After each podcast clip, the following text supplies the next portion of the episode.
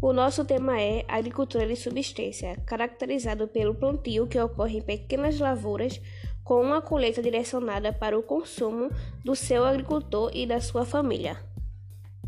É por meio desse modelo econômico que milhares de famílias sobrevivem em todas as regiões do país, com uma ênfase especial para o norte e o nordeste. Não só no Brasil, mas em todo o mundo, a agricultura de subsistência exerce grande importância na economia familiar. É importante citar também um novo aspecto. Centenas de pessoas escolhem viver plantando e colhendo seu próprio alimento. Elas migram da cidade para o campo em busca de uma vida mais sustentável e mais próxima da natureza.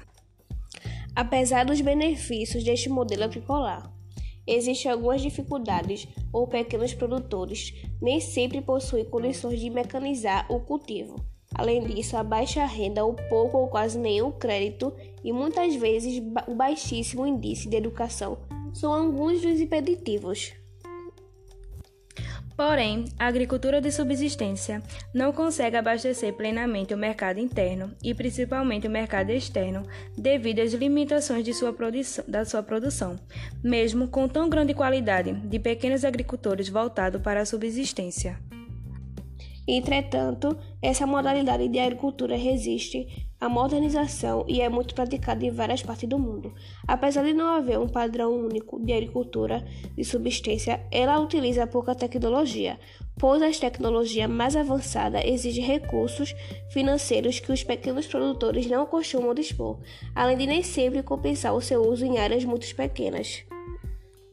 O cultivo é feito pelos próprios proprietários e beneficiários da terra onde são utilizadas ferramentas simples, como enxadas, foices, arados e rastelos. De culturas com o plantio de diferentes alimentos na mesma área, definidos conforme a época do ano ou a necessidade do produto. Os produtos mais consumidos pela agricultura de subsistência são milho, mandioca, batata, feijão, arroz e hortaliças. A finalidade principal é a sobrevivência do agricultor e sua família, e para a venda dos produtos excedente em contraposição à agricultura comercial.